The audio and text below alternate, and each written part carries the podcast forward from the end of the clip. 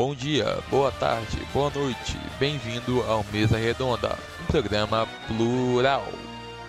Pessoal, boa tarde, tudo bem com vocês? 26 de janeiro de 2021, Mesa Redonda chega aqui na tela da na tela do computador, no caso, né, mas nos ouvidos de você que está aqui na Rádio Plural. Eu sou Pedro Henrique de Souza. Falaremos da rodada do fim de semana do campeonato, jogos que ainda irão acontecer nesse meio de semana, jogos atrasados, né, da primeira e da 28ª rodada. Tem muito assunto essa rodada do fim de semana que prometeu muita coisa e cumpriu, né? Afinal de contas, Grenal, nós tivemos o Atlético Paranaense enfrentando o Flamengo, Santos vai enfrentar o Atlético Mineiro por exemplo, hoje e jogou contra o Goiás, foi um grande jogo, né? O Atlético perdeu contra o Vasco, que luta contra o rebaixamento.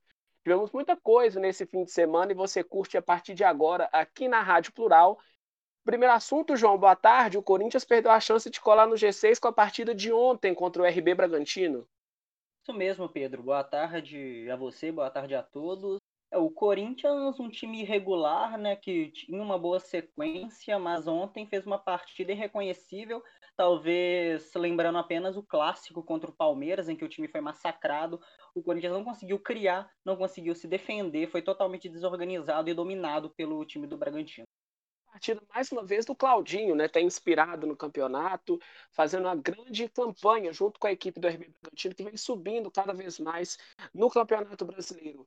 Outro time que ganhou também na rodada foi o Atlético Paranaense, né? Venceu o Flamengo do Rogério Ceni, continuou aumentando a pressão que o, que o Rogério vive no Flamengo. Maria Fernanda, boa tarde. Boa tarde, Pedro. Boa tarde a todo mundo que está nos ouvindo. E é isso mesmo, Pedro. Surpreendentemente, o Atlético conseguiu bater aí o Flamengo lá, na, lá em Curitiba.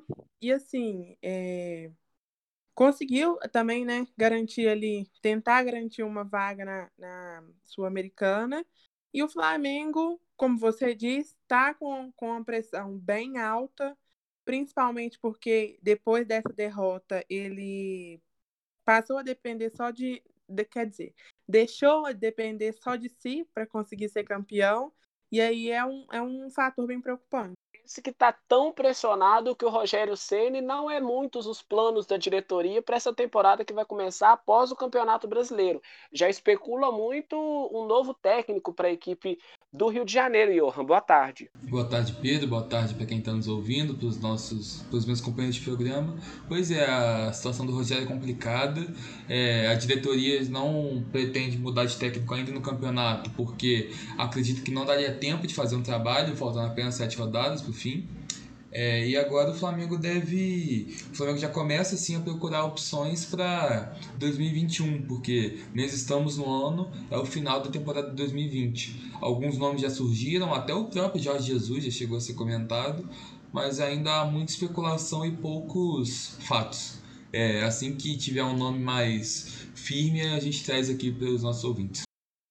É, é aquela história, né? A gente falar aqui sobre o Rogério Fortaleza no meio de curso, ele ir para um, um Flamengo tá tão conturbado né, em dois campeonatos brasileiros diferentes, 2019, o da Glória e o 2020, com quase o mesmo elenco, o Flamengo não assumiu a liderança do campeonato em nenhum dia, nenhum dia e nenhuma rodada do campeonato, né? Essa aí ainda briga pelo título Flamengo, mas agora está um pouco distante com o Internacional em grande fase que venceu o Grenal. A gente vai falar sobre isso.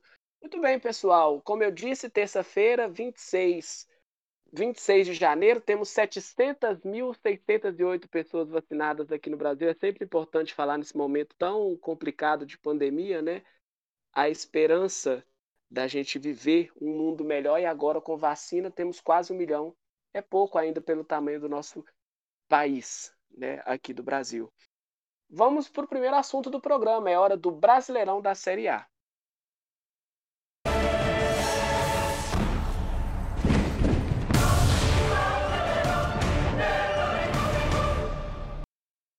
Bom, vamos começar com Fluminense e Botafogo, né? Tivemos clássicos no clássicos, clássicos, perdão, no fim de semana, e um deles é o Carioca, né? O Fluminense enfrentou o Botafogo em São Januário, como eu disse na semana passada. O Maracanã está cedido para Comebol.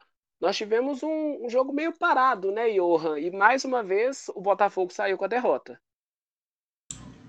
Pois é, Pedro, assim, mais uma derrota e o Botafogo fica cada vez mais perto, assim, fica cada vez mais fundo nas zonas de abaixamento. É, mais lanterna do que nunca, o Alvinegro soma apenas 23 pontos em 32 jogos. O Fluminense abriu o placar com Luca, em falha bizarra do goleiro Diego Cavalieri, e matou o jogo no último minuto com Wellington Silva, que cobrou o pênalti que ele mesmo sofreu. O jogador foi convidado a dar entrevista e se emocionou muito. Ele se declarou ao clube: Se eu tiver que sair, vai ser com essa tristeza, porque é o clube que eu amo, que eu sempre defendi. Os integrantes do clássico vovô, como é conhecido, estão em fases muito diferentes do campeonato. O Fluminense segue disputando a classificação para Libertadores, no momento em sétimo colocado e um ponto atrás do Grêmio. E assim, o tricolor carioca precisa manter uma boa sequência e torcer para que o eventual G8 se abra. Vencer os próximos jogos pode ser primordial. O clube ganhou do Botafogo e agora joga contra Goiás e Bahia, três clubes da zona de abaixamento. Já do próprio Botafogo a situação é contrária. O milagre se faz cada vez mais necessário. 12 pontos atrás do Fortaleza, que é o primeiro time fora da zona de rebaixamento, o Alvinegro ainda enfrenta três dos seis primeiros times do campeonato e vê o fantasma da segunda se tornar cada vez mais real pode encomendar o caixão pro Botafogo, Johan? Olha, Pedro, eu diria que sim, porque, como eu disse, são três dos seis primeiros times do campeonato. Então a situação é muito complicada. Talvez o jogo contra o Palmeiras possa ser uma opção. O Palmeiras voltando de Libertadores, se vencer, pode ser que ainda tenha aquela ressaca de comemoração. Mas, assim, com o futebol que o Botafogo vem apresentando, eu não estou muito otimista. Botafogo ele teve sete treinadores na temporada, né? Isso mostra como o time não tem a cara que o Botafogo precisaria para disputar alguma coisa, né? Mudou muito o estilo de jogo, a forma como se treina. Esse é um dos fatores primordiais para o Botafogo estar tá nessa situação de lanterna do campeonato, Johan.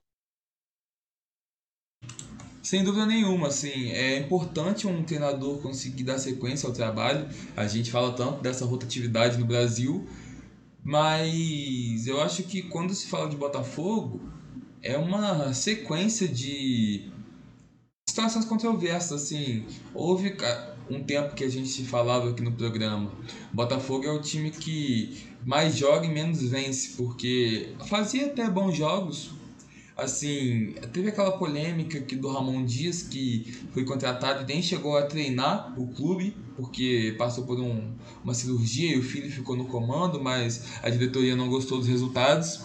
E assim, eu diria que essa troca de técnicos pode sim ser um dos motivos para para que essa, esses resultados não venham. Mas também questão de elenco, o Botafogo não tem, eu diria que um elenco horrível, mas também não é um elenco muito forte.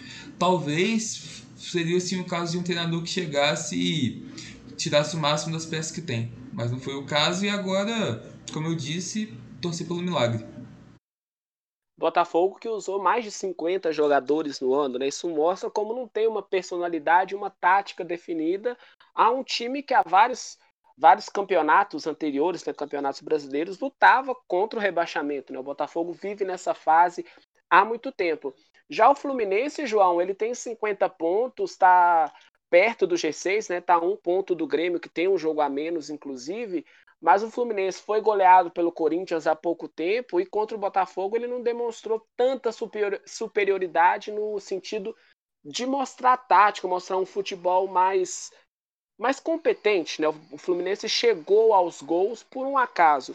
Fluminense, com esse futebol, tem chances de brigar por uma fase de grupos e ser competitivo na Libertadores?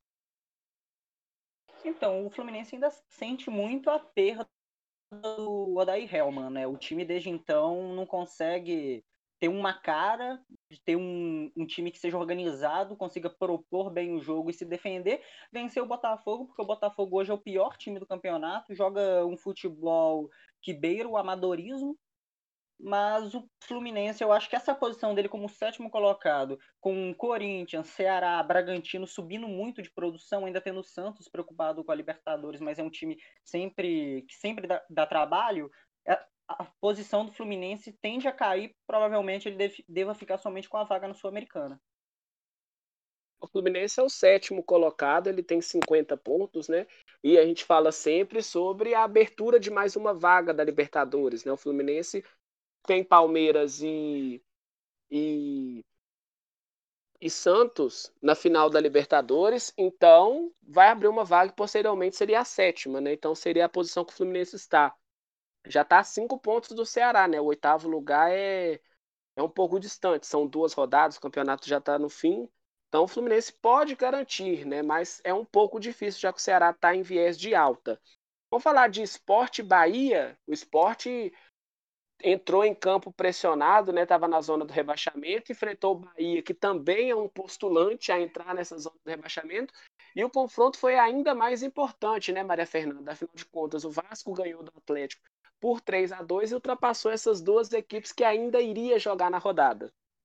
Isso mesmo, Pedro. É, como você disse, né? Ali embaixo na tabela as coisas estão bem apertadas. E nesse jogo é, foi um, um, grande confronto né, entre dois clubes que estão ali tentando se manter na Série A. E o dono da casa do esporte começou fazendo o goleiro Douglas a trabalhar logo no início do jogo com um chute de fora da área. Aos 13 minutos, o garoto, atacante do Bahia, Thiago, sozinho, de frente a frente com o goleiro, desperdiçou uma grande oportunidade, chutando para fora. Na sequência, o atacante Gilberto desperdiçou mais duas oportunidades. E aos 41 da etapa inicial, o lateral Patrick do esporte deu um belo chute e obrigou o goleiro a fazer uma grande defesa. É, repara que o Bahia, aí, nesse primeiro tempo, ele desperdiçou várias oportunidades que, se fossem aproveitadas, poderiam fazer toda a diferença ali na, na segunda etapa. E, na etapa complementar, logo aos cinco minutos, o esporte abriu o placar, mas houve uma marcação de impedimento feito pelo Bandeirinho. Aos 13 minutos, o mesmo lance aconteceu, mas dessa vez quem marcou o impedimento foi o árbitro de vídeo. Aos 27, Thiago Neves fez um golaço, talvez o gol mais bonito da rodada, é, e abriu o placar. No lance seguinte, mais um impedimento foi marcado contra a equipe do esporte. E logo em seguida, no rebote de, da defesa do goleiro Douglas, o Iago Maidana aumentou a vantagem do time de Recife. É, como eu disse, o, o esporte não venceu por mais por, por causa do, dos impedimentos. E o Bahia, se vocês repararam, na segunda etapa nem foi citado por mim. É, o Bahia, com o resultado, acabou perdendo uma posição e agora está na zona de rebaixamento na 17ª colocação com os 32 pontos. É, e na partida, em geral, o time fez um primeiro tempo mediano, mas a segunda etapa não foi possível ver um trabalho efetivo do time. É, e depois da saída ali do, do Mano Menezes, o técnico suplente, o Dado Cavalcante, não conseguiu dar uma sequência no trabalho e foi muito visível devido a essa queda de, de rendimento e queda na tabela do time. Na próxima semana, o Bahia enfrenta o Vasco em São Januário, que é um desses times que também está na disputa para se manter na Série A. Na quinta-feira também o Bahia enfrenta o Corinthians, né? Que o Bahia tem um jogo a menos. Vou pesquisar e confirmar para vocês. É, é, um jogo importante para o Bahia, afinal de contas, ele joga em casa.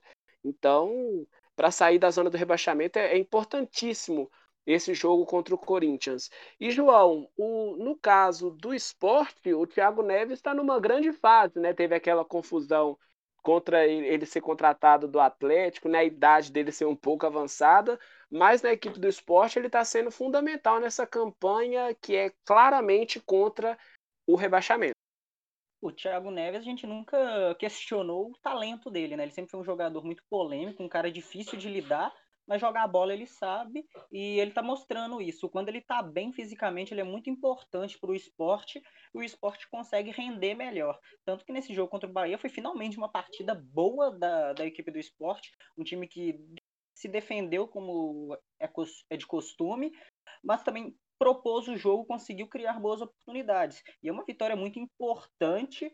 A situação ainda é muito complicada, é verdade. A equipe tem 35 pontos em 14 lugar, estando a apenas 3 pontos da degola. Porém, essa, esse, essa boa atuação contra o Bahia dá um pouco de esperança ao torcedor rubro-negro, já que a briga é muito nivelada, nivelada por baixo. Mas que o time joga melhor do que seus concorrentes, pelo menos nesse momento do campeonato. O time voltou a vencer depois de três rodadas, uma vitória que também serve como uma resposta, já que na quinta-feira o esporte perdeu para o Corinthians por 3 a 0 e o time se mostrou um pouco desanimado, parecia que não tinha tanta esperança. Mas esse jogo na Ilha do Retiro foi importante. O time veio com raça, com vontade e mostrou que vai estar vivo até o final nessa briga contra o rebaixamento. Vai querer escapar porque o lugar do esporte é na Série A. Essa, e... essa... Pode falar, Maria. É, sobre o Thiago Neves, o polêmico Thiago Neves, sobre isso que o João, até complementando essa fala do João, é, na entrevista coletiva depois do jogo, o Thiago Neves disse que afirmou né, várias vezes que a importância da vitória, que o esporte é um time grande e que time grande não joga Série B, não joga Série C, se mantém ali na Série A. Assim, todo mundo sabe que ele é um cara polêmico e talvez o intuito dele ter falado isso é falando ali do seu antigo clube, né, que se manteve aí mais uma vez na Série B, o Cruzeiro sendo o primeiro clube grande a permanecer na Série B de um ano para o outro, né? E nesse caso, Maria, eu tenho uma pergunta a te fazer, confirmando mesmo, tem Bahia e Corinthians na quinta-feira na Arena Fonte Nova. O Bahia ele tem um, um fator importante para essa partida, que é aproveitar que o Corinthians vive muito altos e baixos, né? Goleia o Fluminense, perde de goleada para o Palmeiras, depois perde para o RB Bragantino. Essa fase do Corinthians pode ajudar muito o Bahia a sair dessa zona do rebaixamento, né? Sim, Pedro. É, essa partida vai ser. perdão. Essa partida, tanto quanto a próxima contra o Vasco, vão ser pontuais para a decisão aí da, da permanência ou não do Bahia no campeonato. Porque, se eu não me engano, é, os próximos jogos já são com times que estão mais acima na tabela. Então, o momento do Bahia vencer ter um pouco de estabilidade é esse. O Goiás também está chegando, né? Importante. O Goiás está vivendo uma boa fase, né? Tá com 29 pontos. Pode chegar. Depois o Bahia enfrenta o Fluminense também. Depois o Bahia encara o Goiás, que é adversário direto. Joga contra o Atlético Mineiro na 36ª rodada, enfrenta o Fortaleza na 37ª e encerra o campeonato contra o Santos em casa, lá na, na rodada dia 24 de fevereiro. Vamos falar de Atlético Goianiense e Fortaleza, jogo também importante, já que o Fortaleza está lá embaixo na na tabela de classificação e o Atlético Goianiense brigando veementemente contra Cana, né? Porque tem o mesmo número de pontos do Atlético Paranaense, tá a dois pontos do Bragantino, a três do Santos e do Ceará. E é o que o Johan falava sempre, né, Johan? Que o Atlético Goianiense está brigando por muito mais no Campeonato Brasileiro porque tem um time coerente e mais uma vitória em casa. Isso aí, Pedro. É, para falar desse jogo, a gente tem que falar do Jean. Na minha opinião, é, acho que é unânime até que foi o nome do jogo e da rodada. O goleiro ajudou a garantir a vitória para o Atlético Goianiense e manter o time colado na briga pela zona de classificação para a Sul-Americana. É isso que você falou. O time tem sim condições de disputar essa vaga que uma competição internacional é sempre muito importante para a moral do elenco, até a questão do, da grana mesmo que vem com isso, então é muito importante para o Dragão conseguir essa classificação. Falando um pouco mais do jogo, ainda no primeiro tempo, o goleiro defendeu o pênalti cobrado por Juninho e já foi ali a primeira amostra de que poderia vir a ser um jogo especial, pegar um pênalti é sempre muito importante para o goleiro. E se o Fortaleza não capitalizou a oportunidade de abrir o placar, o Dragão não cometeu o mesmo erro. O próprio Jean cobrou o pênalti sofrido por Wellington Rato e fez seu quarto gol no campeonato. Curioso que está empatado com jogadores que a gente não espera, como o Ribamar tem quatro gols no campeonato. Já no segundo tempo, Natanael ampliou essa vantagem e matou o jogo. A próxima partida dessa batalha pela classificação é contra o vice-líder São Paulo, que vem numa uma diria assim, uma decrescente, né? Não tá produzindo muito time. Pode ser que o Atlético. Baixa. Exatamente, obrigado, Pedro. Um viés de baixa. Pode ser que o Atlético use isso para conseguir mais uma vitória e se manter ainda mais vivo nessa disputa, ou o próprio São Paulo pode tentar dar a volta por cima, porque ainda tem como ser campeão. Mas assim, além disso, eu queria falar também que o Atlético Goianiense venceu o Sinop por 5 a 1 nas oitavas de final da Copa Verde e agora segue vivo na disputa. Curioso que outras competições estão acontecendo aí enquanto o brasileiro vai vai ao seu final, né? Porque com a questão da pandemia, é, as competições estão se atrasando. O, um exemplo disso também é o Campeonato Carioca, que começa uma semana depois do fim do Brasileirão. Então, as competições estão começando a acontecer, enquanto os times aí encerram suas participações no Campeonato Brasileiro. É, o Campeonato Mineiro, o Campeonato Paulista também, né? E bom de que você citou, né, que o Atlético Goianiense venceu o Sinop na Copa Verde. A gente teve esse caso que é mais do que lamentável, né, de um acidente aéreo é, entre a equipe do Palmas, né, que ia enfrentar o Vila Nova justamente pela Copa Verde, que, que vitimou, né, é, quatro pessoas, três, inclusive o Marcos Molinari é filho do de um jogador que jogou no Atlético, né? Então, 23 anos, o piloto também morreu, o presidente do clube. É lamentável, né? A gente ter que dar uma notícia dessa que tá tão difícil no, no meio de uma pandemia, né? Os jogadores testaram por positivo pela Covid, por isso não foi com a outra delegação, com a delegação restante do time do Palmas e aquela fase, né, de isolamento dos 14 dias, né, para cura da Covid terminava justamente no domingo e queria ter essa força máxima. Né? Afinal de contas, o Palmas disputa a Copa Verde e é um dos favoritos lá no Tocantins, né? o campeonato tocantinense. Então, infelizmente, essa notícia é, é muito ruim para o futebol geral, mundial. Né? Mas vamos falar do, do Fortaleza. O Fortaleza que teve uma partida estática, né? não conseguiu ser efetivo, estava jogando fora de casa nas suas chances de gol, ainda conseguiu perder um pênalti com o Juninho, né, que não estava num dia muito, uma noite muito boa, né, porque foi expulso no segundo tempo, e viu seus adversários diretos, né, Vasco, Esporte e Goiás, ganharem na rodada, né? Então, o Fortaleza também briga por essa parte de baixo. Vai enfrentar um Atlético Mineiro na próxima rodada do Fortaleza, né? Um Atlético que tenta ser campeão, né? O próprio Atlético não se ajuda, tenta sair dessa zona de rebaixa... dessa zona próxima de rebaixamento Fortaleza, que, desculpem ser repetitivo, ainda não conseguiu um técnico a colocar sua atitude de jogo como o Rogério tinha, né? Tática, um padrão de jogo para o Fortaleza. E isso é um momento crucial no campeonato, 16 com 35 pontos. Mas, João, vou te fazer uma pergunta relacionada ao esporte e também ao Fortaleza, já que esse tem 35 pontos. A gente está falando dessa história de abertura de, de campeonato, né, com um time ganhando a Libertadores e outra a Copa do Brasil. Se isso acontecer, duas vagas novas de Libertadores vêm e duas vagas de Sul-Americana também vêm. Então, o esporte, que é o 14 com 35 pontos, herdaria uma vaga da Sul-Americana. Você acha que o esporte o Fortaleza têm futebol para disputar uma Sul-Americana bem? Então, Pedro, é, eles entrariam mais por um por mérito de terceiros do que por mérito próprio. Então era seria mais ou menos aquele time que se classifica e cai na primeira fase. Tudo depende muito de como é, os times vão contratar nesse no início da próxima temporada, não, não vão ter muito tempo para isso, mas caso haja uma mudança de padrão tático, talvez essas equipes consigam disputar. O Sul-Americano agora vai ter fase de grupos, então se torna muito mais difícil chegar à frente. Então, caso você não tenha um bom elenco, caso essas duas equipes não mudem técnico, jogadores, é, elas devem, caso se classifiquem, devem ficar logo pelo caminho. Não fica logo pelo caminho e ganha muito bem seu, as suas partidas em casa. Foi o Ceará que venceu um Palmeiras alternativo, né? Verdade, o Palmeiras disputam todas as competições possíveis e de calendário, conseguiu ganhar bem. A Sul-Americana é muito realidade para o Ceará, que pode pensar até numa Libertadores, João.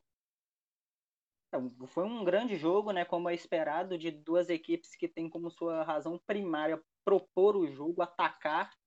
O, como você disse, o Palmeiras foi a campo né, com um time alternativo, já que pensa na final da Copa Libertadores, ainda tem a final da Copa do Brasil mais à frente. E enquanto o Ceará veio com força máxima, Vina, Lima, Fernando Sobral, todo mundo em campo para buscar um bom resultado o primeiro tempo foi bastante equilibrado, as duas, as duas equipes conseguiram criar boas oportunidades, mas o Ceará foi mais eficiente. Chegou e com Vina e, e Lima fez, fez dois gols. O Gabriel Verão ainda descontou para o Palmeiras ainda no primeiro tempo.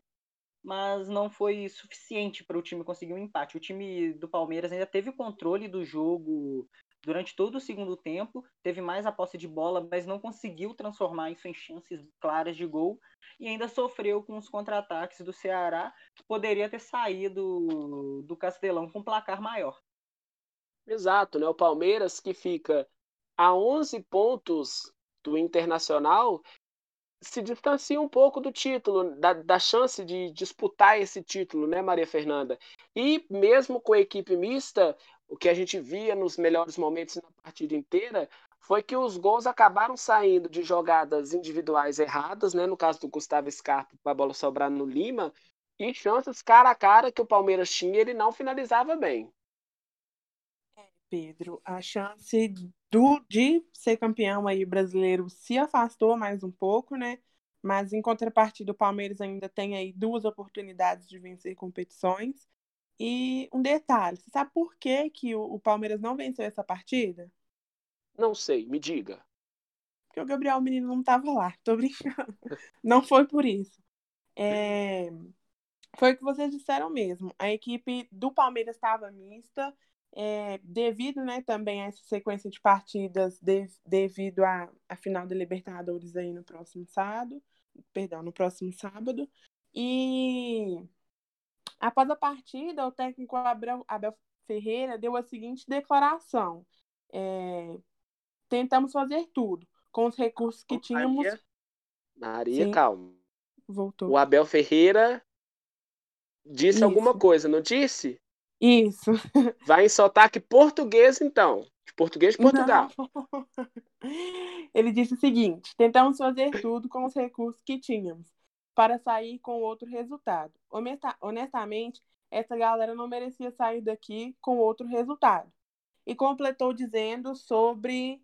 É, após terem tomado o segundo gol, mantivemos a calma, os processos e continu continuamos a criar. E tivemos mais uma grande oportunidade, perdão, uma grande oportunidade debaixo da baliza, que poderia nos dar a igualdade. Isso faz a diferença no resultado final. A eficácia é um fator determinante do jogo. É, e com essa declaração, né, a gente percebe ali que o Abel, obviamente, não ficou satisfeito com o resultado do jogo, mas que ele acreditava que o time poderia entregar mais. Só que é, por ser, por, pelo Flamengo estar ali com uma formação mista, a tendência é que algumas, alguns esquemas e algumas táticas usadas não deem certo, né? É, e o resultado, como você disse, Pedro, foi é, resultado fruto de alguns vacilos cometidos por alguns jogadores em específicos e alguns momentos que, de apagões da equipe do Palmeiras durante a partida. E após a derrota, o Palmeiras fica ali em cima ainda, ocupando a quinta colocação, com 51 pontos. Mas agora está ali a 11, 11 pontos de distância do líder, que é o Internacional. Pois é, o Palmeiras não quis falar em português de Portugal, né, Maria Fernanda? Você podia ter inventado um opá no final da frase, porque a gente já percebeu bastante, né, agora que não tem torcida, que o Abel Ferreira ele usa muito essa essa tática, né? Tática e acostumado, né? afinal o português de Portugal é mais rápido, né? Eles falam mais rápido. E, e tem essa história também de linguagem, a gente vai falar daqui a pouquinho do Atlético, por exemplo, vou fazer uma pergunta sobre isso para você, mas é impressionante como o Palmeiras entendeu rápido o que o Abel tinha a propor ao seu time, né? Porque a gente percebia num Palmeiras que você mesmo comentava do Vanderlei Luxemburgo, que não era criativo, e com as mesmas peças, mesmo o Palmeiras perdendo para o Ceará com um, um, time misto, ele consegue fazer muito a equipe produzir, criar, tanto é que ela está em três frentes de competições, né, Maria? Sim, Pedro. Nossa, esse comentário seu foi muito pontual, porque ele não, ele não pediu peças novas.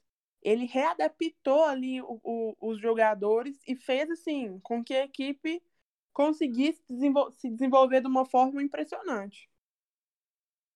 Isso se mostra em campo, né? Com o Palmeiras muito bem nas Copas, inclusive sábado tem a final da Libertadores. Por falar em técnicos, outro que tem, a gente já falou sobre isso hoje, né, no programa, João, padrão tático, a falta ou tem muito time padrão tático, tem coerência de jogo, jogadores em grande fase, né? O futebol brasileiro tem isso. Você coloca, você tira um jogador específico de um time, mostra que ele carrega o time, mas para um jogador estar em grande fase, ele tem que ser bem treinado pelo treinador. Inclusive o Guto Ferreira no Ceará consegue imprimir o seu padrão de jogo, né? Isso mesmo, Pedro. É, a gente fala muito do, de como os times trocam muito de treinador. O Botafogo trocou sete vezes só nesse ano, só nessa temporada. Mas o Ceará conseguiu, apostou no Guto Ferreira, teve fé no trabalho do seu treinador e mesmo quando houveram resultados negativos, ele teve tempo para trabalhar e o resultado veio agora, no final do campeonato, quando é mais importante. É, ele faz a equipe jogar bem, isso não é de, isso não é de hoje, mas dessa vez o Ceará, além de jogar muito bem, é, não empilhou chances desperdiçadas como foi em outras rodadas, e conseguiu matar o jogo logo. Mais uma vitória para o Ceará, segunda seguida, tinha goleado o Goiás na última semana, perdeu jogando bem para o Bragantino e agora começa a sonhar com uma vaga na pré-Libertadores. A equipe tem 45 pontos, está apenas seis do próprio Palmeiras, que é o sexto colocado, mas ainda tem aquela história de poder do G6 poder virar G7, de poder virar G8. Então o sonho ainda mais vivo de termos uma equipe nordestina na Libertadores do ano que vem. É, tá, tá seis pontos do Palmeiras e do Grêmio, né, com 51, e as duas equipes, repetindo, tem um jogo a menos. O Ceará tem as 32 partidas realizadas, enfrenta o Atlético Paranaense domingo, né? Então, um jogo importante, mais uma vez em casa, depois enfrenta o Corinthians e joga com o São Paulo, né? Então, são equipes que não estão na parte de baixo da tabela, equipes que sonham ou com o título ou com o campeonato internacional, assim como o Ceará, que, como você disse, quer ir para a Libertadores, né? Afinal de contas, é o principal torneio do continente. Vamos falar de São Paulo e Coritiba. Afinal de contas, a má fase do São Paulo continua, enfrentou um time que briga muito contra o rebaixamento, né? O Coritiba tem apenas 27 pontos. E foi um jogo onde o São Paulo repetiu seus erros e até vista acertos, né? Porque chutar muito no gol é acertos. Errar muitos chutes ao gol são erros, né? Uma coisa óbvia. Mas logo de cara o Tietchan teve uma chance com dois minutos de partida para imprimir essa velocidade que o São Paulo tem, né, toques rápidos de bola, assim como o Internacional. E o Coritiba tentava contra-atacar do seu jeito. O Matheus Galdesani teve uma ótima oportunidade contra o Thiago Volpe. O São Paulo tinha muita posse de bola, o que é comum à equipe paulista, mas não criava tantas oportunidades claras, né? No segundo tempo, as duas equipes procuravam o ataque e o São Paulo até fez o gol com o Luciano, com 13 minutos, e cedeu o empate com 36 minutos pelo Sarrafiore, né? O Sarrafiore que está emprestado ao Coritiba, cedido pelo Internacional. Só, teve 28 chutes ao gol na partida do Morumbi, 18 do São Paulo e 10 da equipe do Coxa. Mais de ameaça mesmo, né? Foram 6 reais chances de gol para o São Paulo e 3 para a equipe do Coxa. Agora, Johan, é, o São Paulo vive essa fase complicada, né? De viés de baixo, igual te, te dei a dica, mas essa história, né? O São Paulo não tem uma área de escape, ele só joga de um jeito e o jeito dele não anda funcionando contra ninguém. Pois é, Pedro. É... Há, um, há um tempo eu dizia que o Atlético Goianiense tinha um bom futebol, mas que ele se propunha a jogar o jogo dele, que se o adversário quisesse chegar e ganhar, tudo bem, assim. Ele ia fazer o seu jogo, não ia mudar pelo adversário. E parece que o São Paulo tá parecido, ele não muda o estilo. O adversário, se fizer um bom estudo, um bom trabalho, vai conseguir. Essa é um, uma gíria que a gente usa nos jogos, counterar o adversário. Vai conseguir anular ele. E agora isso tem acontecido regularmente. É, você tinha me perguntado sobre é, essas mudanças de técnico, e assim, vejo muitos rumores de que, assim como o Rogério já é praticamente certa saída do, do Flamengo, a não ser que consiga vencer o Brasileirão, o mesmo pro Diniz. E assim, se isso se concretizar, já parou para pensar que pode acontecer uma mudança de Diniz do Flamengo e Rogério no São Paulo? É até algo curioso, o próprio André Rizek falou sobre isso. Então, quem sabe nós não temos essa troca inusitada e quem sabe os, os técnicos fazem bom trabalho em instituições diferentes tem o Thiago Nunes também, né? Que foi demitido pelo Corinthians, é, reclamou muito das peças que o Corinthians tinha. Se por acaso, mera especulação, ele fosse para a equipe do Flamengo, ele já teria um material bem pronto para ele, né?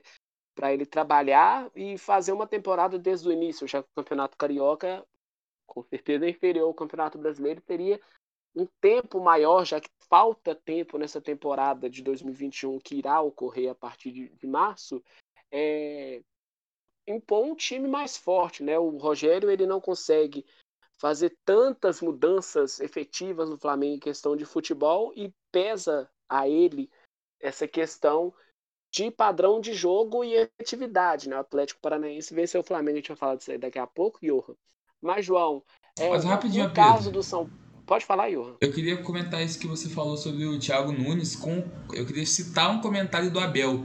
Ele foi perguntado sobre os trabalhos recentes dele, porque ele não vinha com bom retrospecto, chegou no Flamengo também já estava um pouco queimado, tanto quanto no próprio Inter. O começo foi ruim, para falar a verdade. E ele falou sobre isso, falou assim: meu trabalho no Flamengo não foi ruim, deixei a equipe bem no Campeonato Brasileiro, primeiro na Libertadores e depois da minha saída chegaram o Gerson, Felipe Luiz, Rafinha e ele citou mais um jogador, é Pablo Mari, que eram 50% da equipe praticamente. Então, assim, é isso que você falou das peças. Talvez o, o Thiago Nunes ou qualquer outro treinador que seja, é, pegar peças boas, pegar um time pronto não seja tão bom, porque um time pronto também já tem, em tese, obviamente, um, um, digamos assim, um estilo de jogo pronto. E talvez esse estilo não se adapte ao que o treinador quer impor. Então eu acho sim interessante chegar com um grupo mais ou menos montado, mas me, me agrada a ideia de trazer peças que vão agregar. O Flamengo está é, repleto de rumores, não só da parte de treinador quanto da parte de jogador, eu vou falar um pouco mais sobre isso, mas jogadores como Everton Ribeiro, Michael, Léo Pereira podem deixar o clube na próxima temporada. E eu acho isso bom, para falar a verdade, porque eu acho que é importante, sim, rodar o elenco, trazer jogadores novos, jogadores que não vêm apresentando bom futebol, ou jogadores como o próprio Everton Ribeiro, que por mais que seja, seja um bom jogador, eu acho que já está caindo um pouco na conformidade mas vou deixar para falar um pouco mais sobre isso quando a gente falar de Flamengo. Mas a questão é, talvez pegar um time montado não seja tão bom assim. É. E 18 pontos a, a ser disputado ainda, 18 para um, 21 para outros. Curitiba está a 8 de sair da zona do rebaixamento, que é o primeiro time, é o Fortaleza. Também já pode fechar o caixão para o Coxa, João?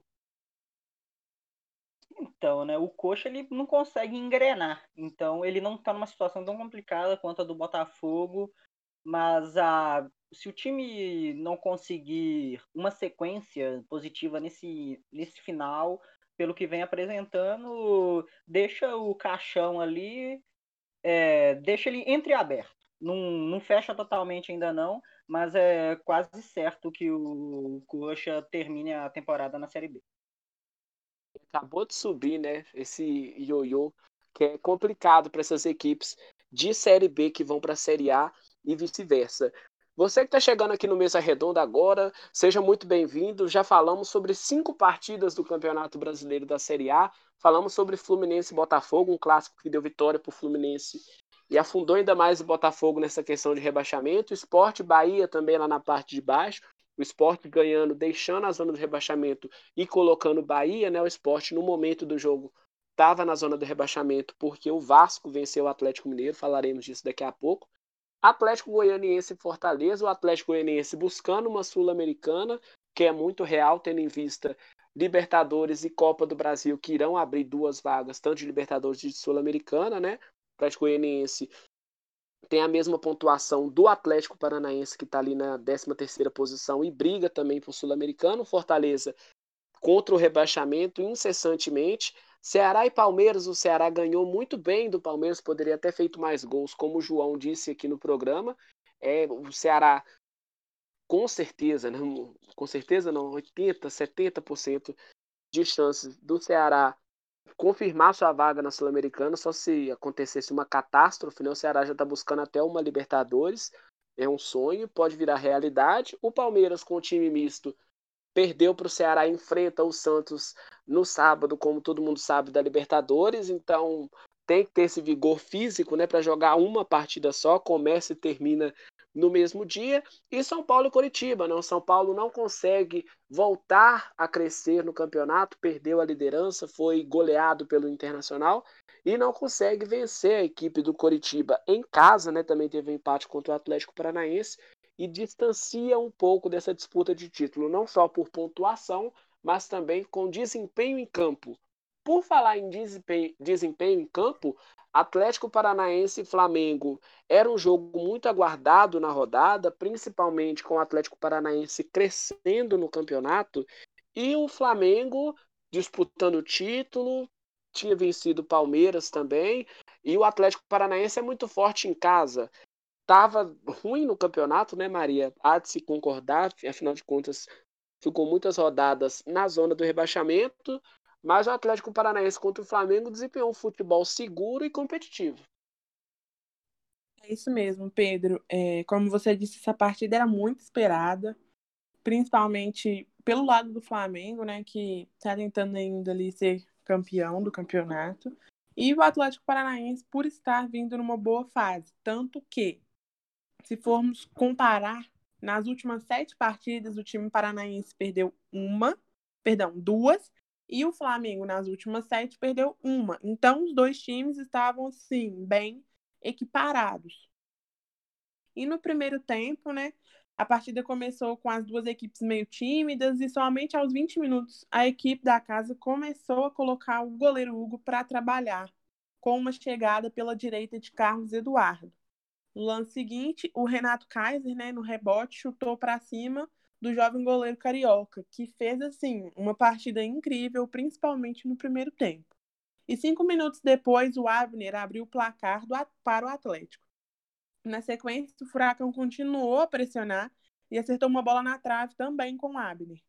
Aos 34 minutos, em alguma das poucas chegadas feitas pelo, pelo Flamengo no primeiro tempo, é, o Gustavo Henrique, zagueiro, empatou a partida com um gol de cabeça. No segundo tempo, o Flamengo começou atacando com o Diego, mas somente assustou o goleiro Santos, aí do Atlético Paranaense. Nos minutos seguintes, em um lance incrível, uma bola foi tirada de cima da linha do gol do Furacão. E aos 25 minutos, o Christian, o Christian tentou marcar um gol de meio de campo, mas o goleiro Hugo estava bem atento e conseguiu evitar aos 37, em um contra-ataque feito por Renato Kaiser, é, o Furacão conseguiu ampliar a vantagem e vencer o jogo. O Atlético é, conseguiu se sobressair bastante na, nessa partida, o que colocou em xeque aí mais uma vez o Rogério Ceni como técnico do Flamengo e aproveitou bem ali da, da fragilidade da equipe carioca, não da, da perdão, fragilidade da, da defesa da equipe carioca.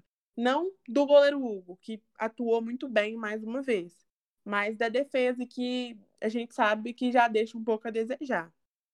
E após a vitória, o Furacão chegou ali aos seus 42 pontos e fica na 11 posição. Você, Maria, por que, que você acha que o Atlético demorou tanto para engrenar no campeonato? Olha, Pedro, é... Assim como os outros times, o Atlético teve ali uma, um, um número bom de troca de técnico né, no campeonato. E eu acredito que o, o técnico atual, o, o Paulo Tuori, ele demorou um pouco para pegar o tranco com a equipe, para entender, para conseguir. É... Como que eu posso dizer isso? Conseguir é, encaixar bem a equipe. Então, quando ele conseguiu, o Atlético conseguiu assim desenvolver um desempenho incrível. E como técnico, ele vai ficar como diretor de futebol. O Atlético Paranaense, mais uma vez, vai ter que se reestruturar, né? Um time conhecido por isso, organizado em tempos de pandemia, consegue ser organizado com finanças e vai ter que buscar um treinador de fora ou aproveitar alguém do sub-20, porque o Atlético Paranaense tem essa história de colocar no seu time principal e efetivar o treinador, né? Então, vai ter que se reinventar. Reinventar já é a marca do Atlético Paranaense. Sim, reinventar. Pedro. Pode falar, Maria. Só um minuto. É... E agora, com o final do campeonato, né? O, o Atlético Paranaense é um time que disputa o campeonato com o time sub-23, o campeonato estadual.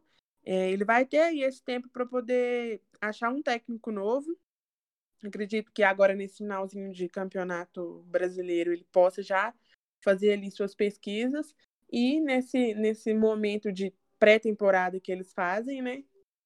Eles possam poder, eles possam conseguir encaixar ali o técnico com a equipe nova. Pois é, já que a ameaça de rebaixamento já disputa por um campeonato internacional se deve conseguir. Falar de treinador e não citar o Flamengo é difícil, né? Afinal, a gente já falou sobre isso alguns atrás. E essa derrota Flamengo, do Flamengo para o Atlético Paranaense na Arena da Baixada, inclusive, aumentou a especulação sobre o padrão que o Rogério vem fazendo em campo. O Flamengo não vem conseguindo resultados.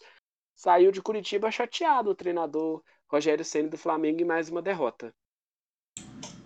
Pedro, para resumir o trabalho do o trabalho do Ceni com o Flamengo é instabilidade. Instabilidade é a palavra que define o Flamengo com o Ceni.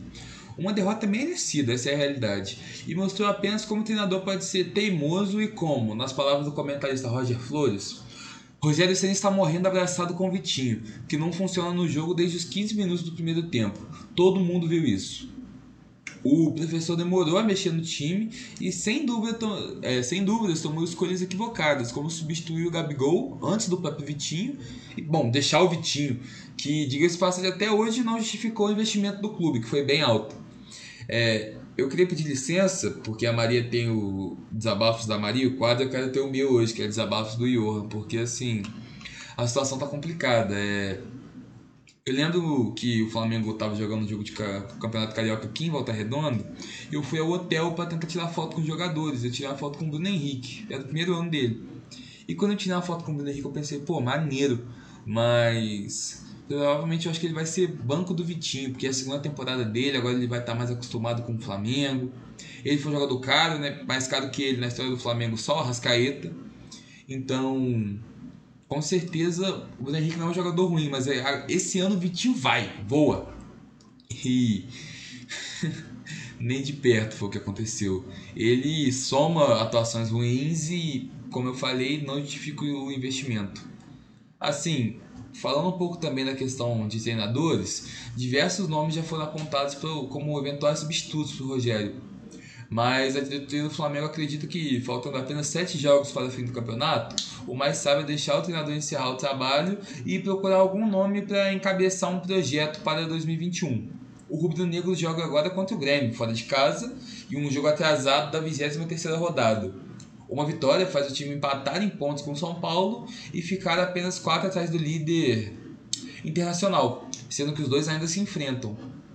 Assim, falando para vocês, eu tinha esperança que após a vitória com o Palmeiras, o clube embalar ia conseguir uma boa vitória contra o Atlético Paranaense, mesmo fora de casa, igual aconteceu na Copa do Brasil, e contra o Grêmio também ia conseguir uma boa vitória, ia lembrar aquele aquele jogo do ano passado pela Libertadores, e assim daí ia embalar de vez o campeonato. Não está sendo o que está acontecendo, e para falar a verdade, eu nem sei. Na verdade, eu acho que não. Não foi uma boa, é, uma boa escolha demitir o Domenech para trazer o Rogério.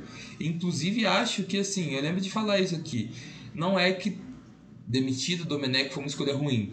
A questão é que era naquele momento ou nunca, porque campeonato, os campeonatos estavam chegando em uma fase decisiva e então ficaria tarde demais. O problema é que trocou seis por meia dúzia e ficou tarde demais do mesmo jeito.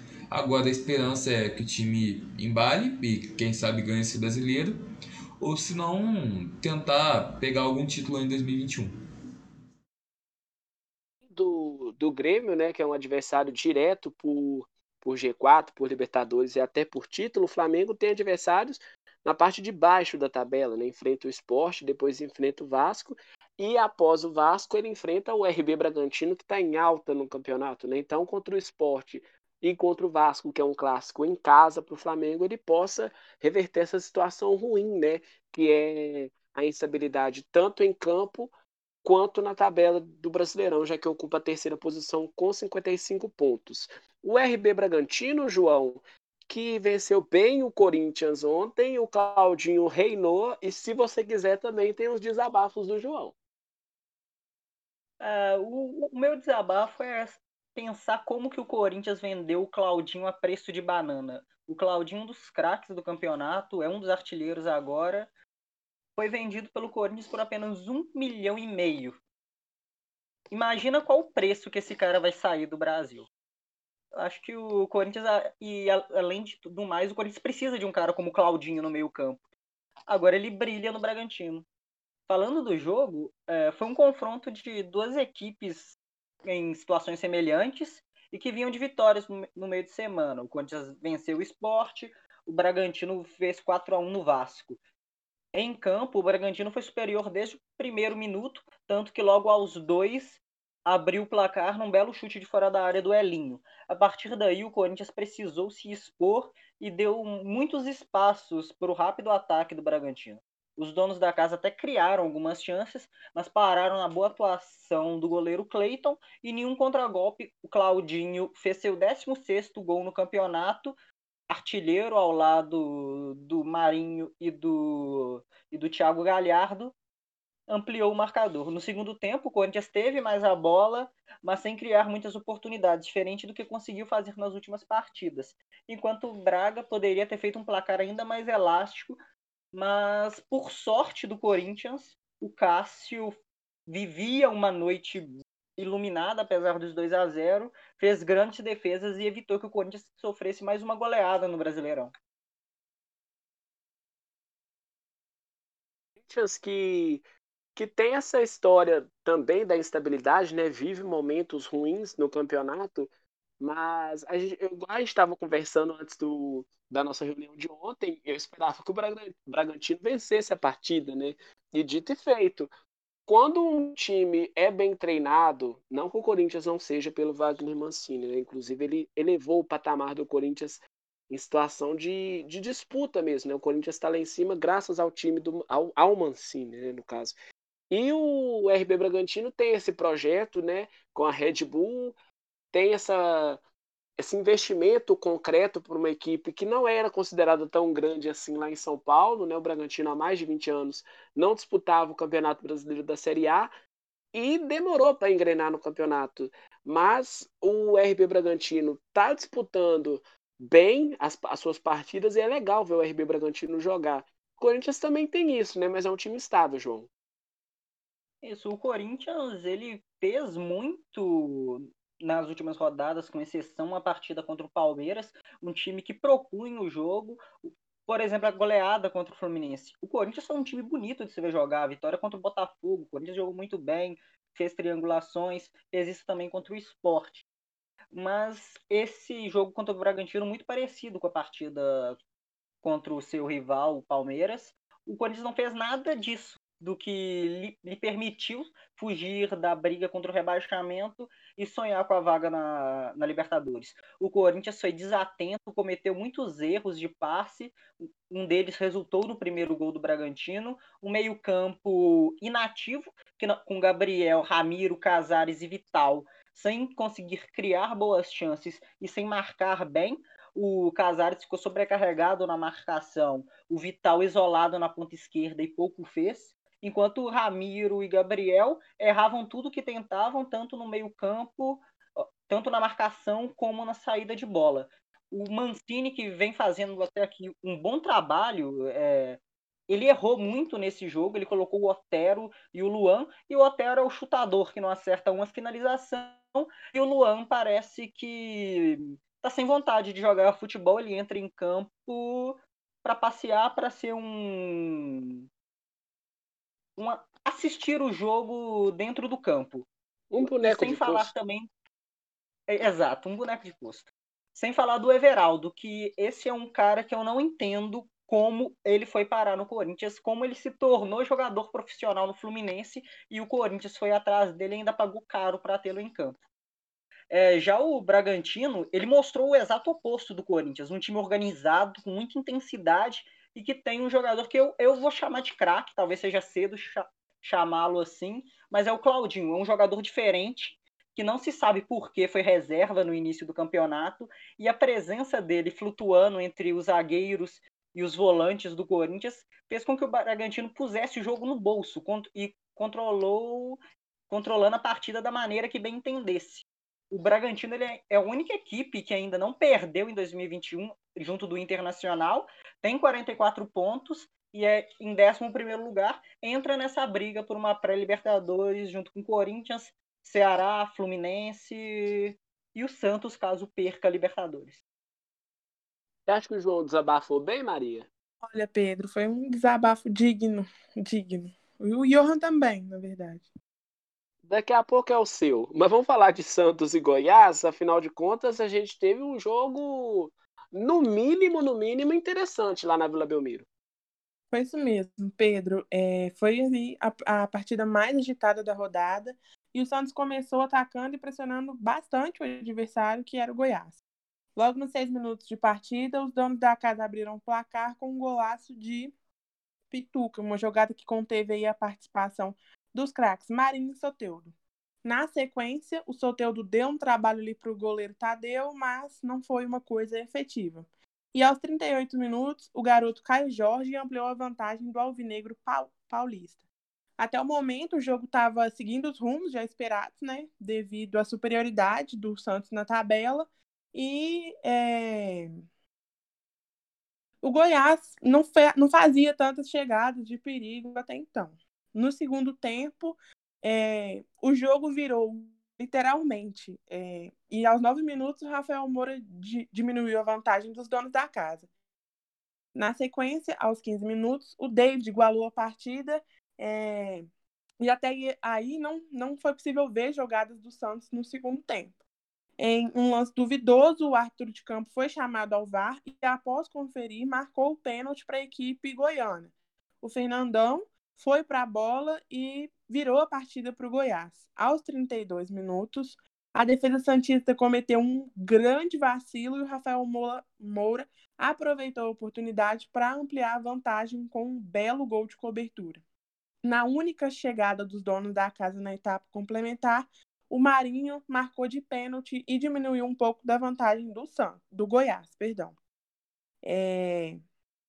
Essa foi a última partida aí disputada pelos titulares né, do Santos, que agora fazem, fazem seu próximo jogo pela Libertadores no próximo, sábado, no próximo sábado contra o Palmeiras. E o resultado não agradou muito a equipe. Durante a partida foi possível ver dois times do Santos em campo. No primeiro tempo, um Santos potente, que comandou as ações do jogo, e na etapa complementar, um time sem luz que deixou de ser comandado, que deixou ser comandado. No segundo tempo, é, assustou muito, principalmente ao técnico Cuca, que assumiu um pouco da culpa da derrota após algumas mudanças mal feitas por ele.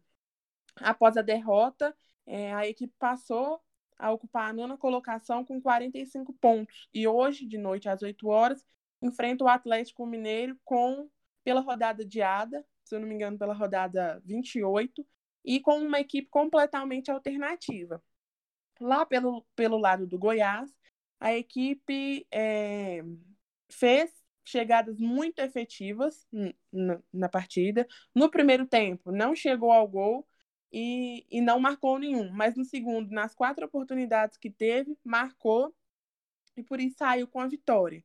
É, após esse resultado, o sonho de se manter ali na Série A se mantém vivo, porque ele está ali só a seis pontos do Fortaleza, que ocupa a primeira vaga fora da zona. E a equipe agora tem 29 pontos e ocupa a 18ª colocação. É, colocando o campeonato mais brigado ainda, né? Porque o Curitiba, dois pontos a menos que do, do que o Goiás, parece já ter ido com questão de ânimo, né? O Goiás tá conseguindo o seu resultado, tá conseguindo brigar e o Botafogo lá na lanterna. Já o Santos, essa história do segundo tempo, né, de, de cair de rendimento, pode até ser atrelado à questão física, né? O Santos tem mais de um campeonato, a gente com três dias no máximo de, de intervalo entre as partidas, então acaba que essa questão física do Santos pode ter atrelado muito a essa derrota para a equipe do Goiás, que foi muito aguerrido, né? Porque quando você está nessa situação de zona de rebaixamento, você toma um gol, seu ânimo derruba, né? Porque é complicado você estar entre os quatro últimos do campeonato. O Santos vai enfrentar um Palmeiras que também perdeu na rodada, tem o um Atlético hoje. Pela equipe reserva, a gente espera uma vitória do Atlético, né, Maria? É, sim, mas assim, né, o Atlético ele é muito volátil, então a gente espera, né, mas espera sentado. Pois é, sobre o Atlético, vamos falar de Vasco e Atlético Mineiro, afinal de contas, digamos que 8 em 10 pessoas falaria que o Atlético ganharia do Vasco, né? Afinal de contas, o Vasco na zona do rebaixamento, o Atlético disputando o título com uma equipe rápida, né? O Vasco que não é tão acostumado a fazer tantos gols assim, e caminhava até para uma vitória do Atlético, né? Com 15 minutos. O Johan teve um, um pênalti para a equipe do Atlético, né? Na cobrança de falta na lateral do campo, a bola bateu no Léo Matos dentro da área e o VAR checou, falou que foi pênalti, né, confirmado pelo árbitro de campo. O Johan, que não é de perder tanto pênalti assim, chutou na trave, né, a bola voltou nele, então daquela infração de dois toques. E em seguida o Atlético tomou o gol do Vasco, né, o Guilherme Arana dominou a bola, esperava até uma comunicação do Arana com o Everton, né, que dominou, esperando o Everton chegar o Everson voltou para o gol, né? Então o Benítez foi lá e tocou para o cano para fazer o gol do Vasco 1 a 0. Na partida, o Atlético não conseguiu, com o time que estava em campo, é, retomar o, a questão de ser protagonista do jogo e o Vasco foi aproveitando, né? O Atlético com essa pendência no gramado e no, no cruzamento do Léo Matos, que foi muito importante durante a partida, né? Foi participativo em muitos lances, né? Fez o pênalti. Bola bateu na mão dele, ele que fez o cruzamento para o Pikachu, bateu na trave, a bola voltou no pé dele e o Pikachu fez o segundo.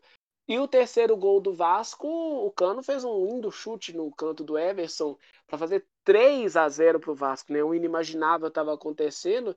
São Paulo mexeu no time, colocou peças novas. O Johan fez um, o Eduardo Sacha fez outro. Terminou o Vasco 3, Atlético Mineiro 2, né? Quando o Vasco fez 3 a 0 a gente já sabia que o Atlético nunca ia conseguir virar, porque o Vasco estava bem em campo. Mas eu não sei se você quer desabafar sobre isso, Maria Fernanda, mas o Keno parecia aquelas esteiras de de shopping, sabe? Esteira rolante, nem escada rolante, é esteira rolante mesmo. Porque o Keno ia e voltava no mesmo lugar do campo. E voltava, fazia gracinha, pedalava, tocava para um lado, tocava para o outro, e do mesmo jeito. E voltava, e voltava. Quer falar alguma coisa, Maria? Pedro, eu vou ser bem breve nesse meu comentário de hoje. É, é uma, é, na verdade, é uma pergunta mais retórica por que, que o Sacha não está tendo mais oportunidades e por que, que o Tardelli, que já está recuperado, não está entrando nas partidas. É só isso, eu queria deixar todo mundo refletindo. Vocês ficarem ligados daqui a pouco, 8 horas, contra o Santos, para ver como que o São Paulo coloca o time, né? Em campo, né? E o Vasco, que joga, jogou bem contra o Atlético, saiu da zona do rebaixamento, finalmente tem um ânimo a mais para a equipe do Vanderlei Luxemburgo. O Vasco melhorou bem com, com a chegada do Vanderlei, tá mais participativo, tá mais tá mais ligado no jogo, brigando por essa fase ruim, que é não cair de novo pro Vasco, né, que já tá até se tornando corriqueiro, mas foi um jogo importante pro Vasco, né, na próxima rodada. O Vasco vai enfrentar a equipe do Bahia em São Januário e logo em seguida o Vasco enfrenta o Flamengo, né? Então um confronto direto e outro com uma equipe superior a ele, né? Então é importante para o Vasco continuar em alta no campeonato. Quem está em alta e teve muitas emoções durante a partida de domingo, né, Johan? Foi o Grenal. Teve muitas emoções. Eu estava assistindo Atlético Paranaense e Flamengo, mas estava com o controle ligado lá com o Internacional e Grêmio. E no último minuto o Inter conseguiu a vitória e até ampliou um pouquinho aquela chamada gordurinha. É isso aí, assim.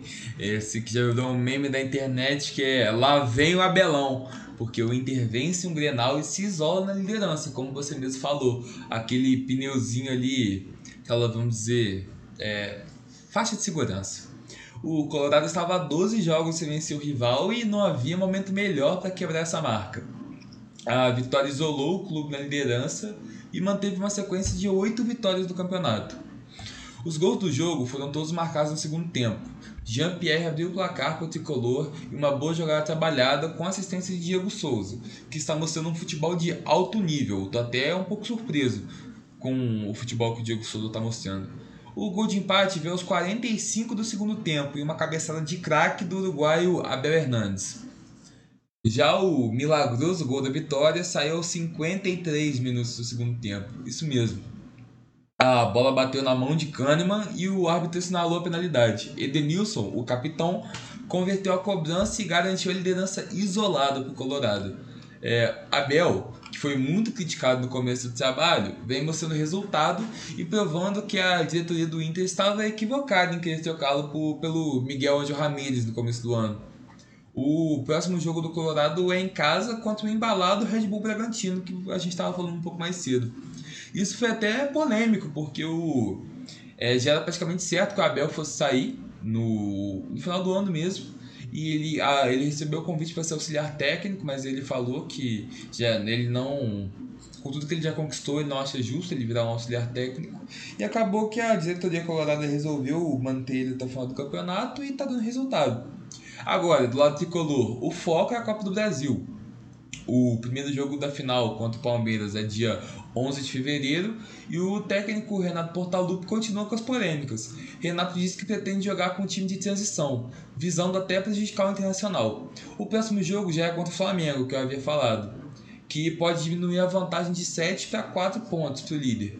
Esse jogo na próxima quinta-feira, inclusive. Se o presidente autorizar, eu boto o time de transição, falou Renato. Essa decisão não seria só para prejudicar o rival. Os titulares também já começam a ser poupados visando um duelo contra o Verdão jogo onde o, tivemos muitas polêmicas, né? O lance do Kahneman, por exemplo, Sandro Merahit lá na, na central da Pito. Tá? Eu acho que o Pedro teve um probleminha técnico, ele vinha falando de como que teve polêmica, não sei se vocês acompanharam o jogo, João, Maria, mas assim, foi um jogo polêmico não só nas declarações do Renato, como dentro de campo. O próprio pênalti, é, eu fiquei meio na dúvida, mas acabei achando que deveria ser marcado. E acabou que o Inter teve esse. Ah, não vou dizer uma sorte, mas teve esse essa casualidade que acabou sendo muito feliz, porque ganhou esses dois pontos a mais e agora está com essa gordurinha.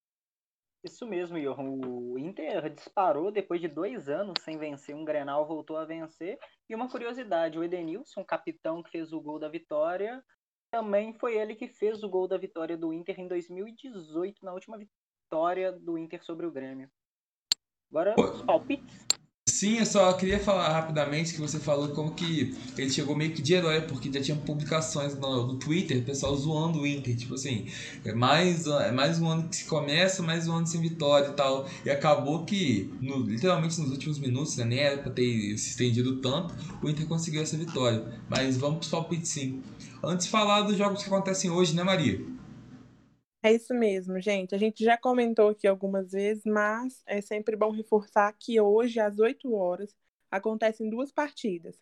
Atlético e Santos pela 28ª rodada e Palmeiras e Vasco, que é um jogo da primeira rodada que agora é só que ele vai acontecer. E vamos seguir já para os palpites, né? Vamos sim, começar inclusive falando de Vasco. Antes, vamos até perguntar assim, meio inusitado, a gente não combinou nada. Vocês têm alguns palpites para os jogos que acontecem hoje? E aí, Maria, o que você acha? Então, é, eu não, não queria hum, é, estimar valores, né? De quanto que cada um time poderia ganhar, mas as minhas apostas são no Atlético e no Palmeiras, mesmo indo com um time alternativo. Fala você, João. As mesmas apostas da, da Maria. O Palmeiras tem um bom elenco, mesmo o time alternativo é capaz de vencer o Vasco. E o Galo é bom vencer para não ficar tão distante da luta pelo título. Eu concordo em Galo, mas assim, por um motivo só que eu não dou essa vitória pro Palmeiras, pelo. É, digamos, pelo fator Vanderlei Luxemburgo. Ele ajeitou o time, que conseguiu já ganhar do Galo, e além disso, é, essa coisa assim de ele vai estar enfrentando o clube que acabou liberando ele. Não vou dizer de forma equivocada, mas não foi o pior trabalho possível. Então, assim, não era um bom trabalho, mas já, por exemplo, o trabalho do Abel no começo não era. Então, acho que o Vasco vai levar essa aí, mas concordo que o Galo ganha. Agora, para os palpites da próxima rodada. Com esse time, né? Oi, Pedro, que bom que você voltou, pode falar. Encontro do Vanderlei Luxemburgo contra o ex-time. Sim, isso que eu comentei, que inclusive é por isso que eu acho que o Vasco deve ganhar. Eu acho que, além dele já ter é, botado a mão no time, o time já tá com mais uma cara, e, o fator, digamos assim, lei do ex, mesmo sendo técnico, eu acho que o Vasco leva. Agora vamos pros palpites? Vamos, claro, começar falando de Vasco e Bahia. É, fala você, Maria. Minha aposta nessa partida é pro Vasco aí, que tá um pouco melhor, numa fase um pouco melhor que a do Bahia. Meu palpite é 2x0. É, João, Eu aposto no 1x0 pro Bahia. eu tô com a Maria, 2x0 Vasco e continua o Vanderleizismo. É, agora, Atlético. O Pedro, tá aí? Quer falar seus palpites? Consegue? Eu consigo, a internet tá me dando um banho aqui, mas eu acho que dá Vasco 2x1. Então, É isso, isso aí. tá tranquilo. Mas quer, você quer tocar os palpites, Johan? Pode ir. Ah, Pedro, é, fica à vontade, você é o camisa 10 do time, pode ir você.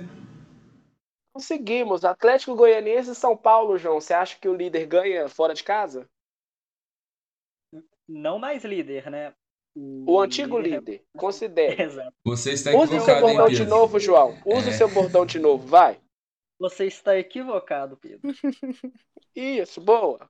Então, Continua. Eu acho que o, o azar, a má fase do São Paulo continua o segundo pior futebol do Brasil. 1x0 Atlético Goianiense.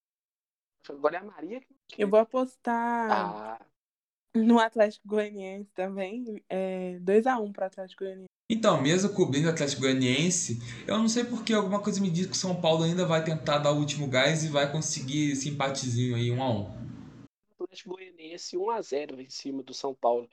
Curitiba e Grêmio, jogo legal, né? Duas vertentes diferentes. O Grêmio faz 2x0, na minha opinião. Você, João.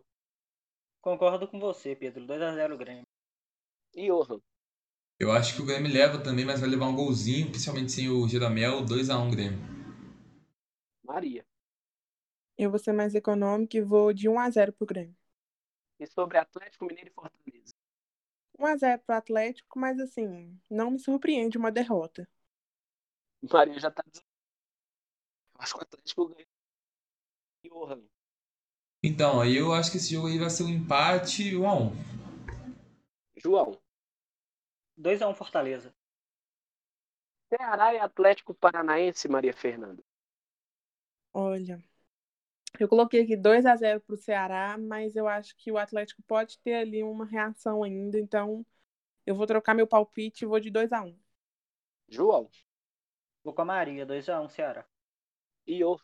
Também, mesmo o Atlético vindo de vitória, eu acho que não vai conseguir emplacar mais uma não, 2 a 1 É empate. Ceará 1, Atlético Paranaense 1. Internacional e RB Bragantino. Acho que o Internacional vai, surpre... vai ser surpreendido 2x1 pro RB Bragantino. E o jogo Internacional e RB Bragantino, João, o líder perde dessa.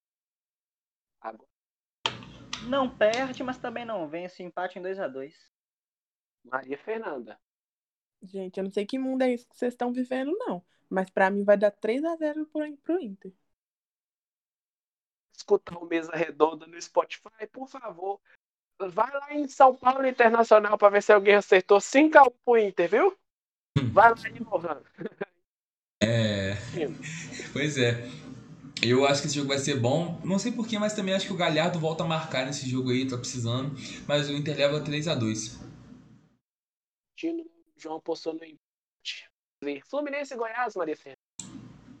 Eu vou de 2x1 pro Fluminense. 0 Fluminense. João 1x0 Goiás. e Johan. Ah, o Flu leva 2 a 1 Esporte Flamengo. Fala aí, Johan. Forte Flamengo. O Flamengo precisa vencer mais que tudo e acho que 2 a 1 pro Flamengo também. É Por 2x0. E você, Maria? Eu tô com você, Pedro. 2x0 pro Flamengo. João. 1x1. É, 1x1. Ô Pedro, já que estamos falando de Flamengo, vamos também, a gente nem combinou, mas falar. Vocês têm palpites pro Flamengo e Grêmio? Acho que dá Grêmio. E Maria? Maria. Não, eu torço por um empate. Fala, João. Eu, eu acho que dá Grêmio. Eu, já que fui eu que perguntei, eu acho que o Flamengo leva. Quer dizer, eu preciso acreditar que o Flamengo leva essa vitória para casa e continua colado ali no líder. Mas eu acho que vai ser um 2x1 também. Ela vai puxar sardinha, ó. Palmeiras e Botafogo, Maria Fernanda. 3 a 0 pro Palmeiras. Com gol de quem? Ah, isso eu não vou poder te, te prever, porque eu não sei como é que vai ser é, a equipe, como é que vão estar jogando. Se o Gabriel Menino estiver em campo, você fala que faz um gol, não é isso? Boa. Também acho que dá 3 a 0 pro Palmeiras. Depois a gente descobre como é que foi a escalação. João. Vou com um placar mais ousado, 5 a 1 Palmeiras. Eu vou tirar minha ousadia, eu botei 3 a 0 assim como vocês, mas eu dei umas pesquisadas, assim, o Botafogo já parece que já deve colocar grande parte do seu elenco para vender. Nomes como Gatito, Pedro Raul, Babi, o próprio Calu também já está já tá praticamente acordado uma rescisão. Então talvez assim, um 4 a 0 o máximo um 4 a 1 Acho que esse jogo aí o Palmeiras vai dar uma vassourada no fogão. Muito bem, pessoal. Chegando ao fim, final do programa de hoje. João, você tem abraços a mandar? Mandar um abraço para a Inara, que chegou aqui em casa pouco antes do programa começar. Para minha mãe também. E para todo mundo que está assistindo o programa, todos os nossos ouvintes. E Johan. Aqueles abraços protocolares, né? Os amigos, a família, é, aos ouvintes e a vocês. É sempre um prazer estar com vocês agora, não mais às quartas, e sim nas terças e quintas. Fernanda. É, primeiro, antes de, de mandar os abraços, eu queria aproveitar a deixa do Johan, convidar todo mundo para vir ouvir o Mesa na quinta-feira. Agora nós temos aí dois dias, porque para quem nos acompanha percebeu que não falamos de alguns assuntos hoje, porque eles estarão com a gente aí na quinta-feira, a partir das quatro horas. É... Convidar também para vocês seguirem a gente nas redes sociais, nosso Instagram é mesaredonda.plural. E agradecer, né, agora por, pela companhia de todo mundo aqui hoje, pelos nossos ouvintes, por vocês, e é isso. Em quinta-feira, Maria Fernanda com o sotaque português de Abel Ferreira, imperdível a partir de 4 horas da tarde, aqui na Rádio Plural. Então, pessoal, se liga na novidade, né? A gente nas terças e nas quintas-feiras, nas terças, 5 e 15 da tarde, quintas, às 4 horas. Mês um pouco diferente o da quinta-feira. Aguarde, quinta-feira a gente se encontra. Então, um abraço a todo mundo que assistiu, ouviu, no caso aqui do